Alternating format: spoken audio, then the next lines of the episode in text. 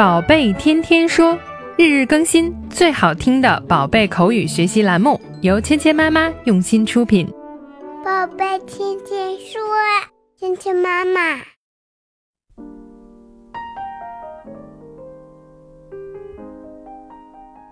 亲爱的小朋友们、爸爸妈妈们，欢迎回到芊芊妈妈和博宁哥哥带给你的宝贝天天说。Welcome to 宝贝天天说 with Mia and Bo。最好的朋友来到家里做客，佩奇呢邀请苏西到自己的卧室里去玩。这个时候呢，乔治也想凑一凑热闹。两个小姐姐带着一个小弟弟，他们能玩得开心吗？玩一些什么样的游戏才好呢？我们一起来听一下今天的对话。I want to be a nurse. I want to be a doctor. But who's gonna be the sick person? 佩奇和苏西商量好了，他们要玩过家家的游戏。他们呢想当医生和护士。苏西说：“我想当一个护士。I want to be a nurse。我想当一个护士。Nurse 就是护士的意思。我们在医院看到护理病人的阿姨们，她们就是护士 nurse。苏西很想当一名护士。I want to be a nurse。佩奇说他想当一个医生。I want to be a doctor。我们注意到呢，佩奇和苏西他们用的句子是一样的。I want to be a nurse。I want to be a doctor。所以小朋友们可以用这样的句子来表达你想做什么，或者说呢，你将来想当什么。但是如果想玩医生给病人看病的游戏呢，好像还少了点什么。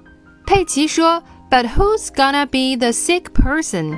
但是谁来当病人呢？But who's gonna be the sick person？Be gonna 表示的就是 be going to，谁将要成为什么什么。The sick person 生病的那个人，sick 生病的 person 人，the sick person 生病了的人。有了医生，有了护士，如果我们要玩医院的过家家呢，肯定需要一个病人，the sick person。But who's gonna be the sick person？佩奇和苏西呢，一开始不太想带乔治玩，但是呢，他们发现他们玩的游戏里缺少了一个角色。But who's gonna be the sick person？今天我们学习的第一个单词是 nurse，护士，nurse，nurse。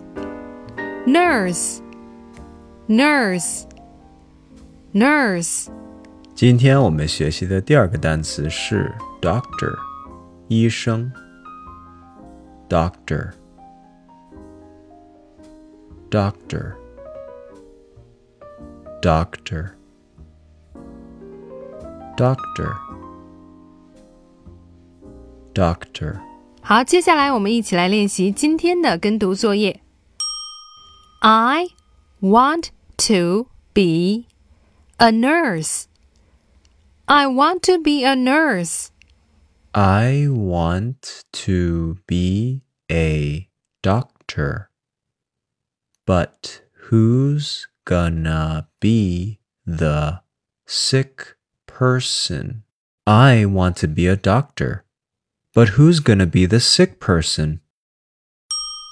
I want to be a nurse. I want to be a nurse.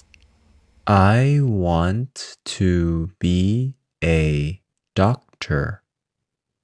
But who's gonna be the sick person? I want to be a doctor. But who's gonna be the sick person? 好，接下来我们来玩你问我答的游戏。小朋友们听到“叮”的声音后，请说出你的那一句。I want to be a nurse.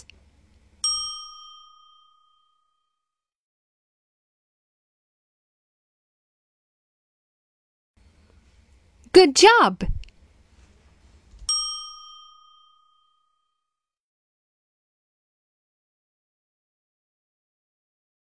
I want to be a doctor. But who's going to be the sick person? Amazing job today.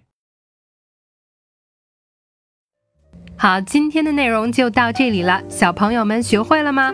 更多精彩的内容，请关注芊芊妈妈儿童英语的微信公众号，还有喜马拉雅专辑。我们明天不见不散。